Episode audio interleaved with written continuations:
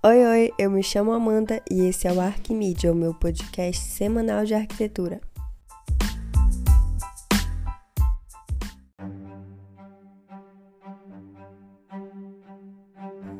O episódio de hoje é sobre a capital da Holanda, Amsterdã, um lugar lindo onde claramente podemos perceber uma grande diferença arquitetônica com o Brasil.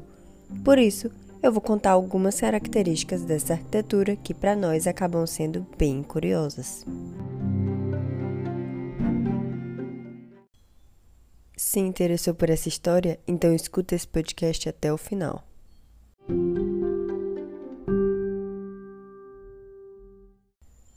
Para começar, você já notou que as casas de Amsterdã são tortas? Guarda aí essa informação que eu já te explico o porquê.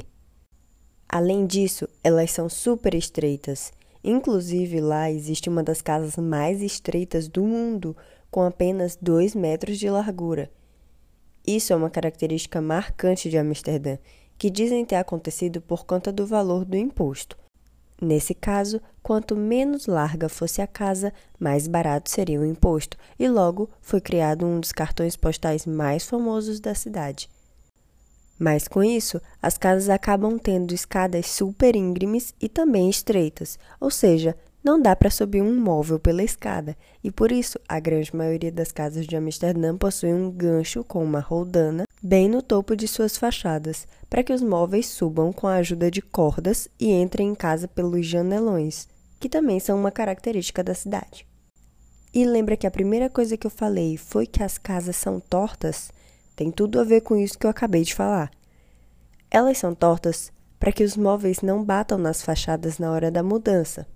Faz todo sentido, né? Além dessas que eu falei, existem outras que são bem diferentes culturalmente para nós.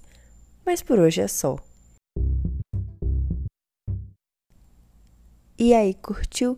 Já sabia de alguma dessas curiosidades da arquitetura de Amsterdã? Me conta lá no Instagram, o arroba Arquimídia, e aproveita para ver o post que eu fiz sobre esse podcast. Não esquece de curtir e comentar que você já ouviu esse episódio. E caso queira saber mais sobre o episódio anterior, entra lá no guia de podcasts no Arquimídia, que você vai encontrar todos os posts que eu já fiz sobre os episódios disponíveis. Não esquece de me seguir por aqui também, porque todo domingo teremos mais um episódio de curiosidades arquitetônicas. Tchau, tchau e até o próximo podcast.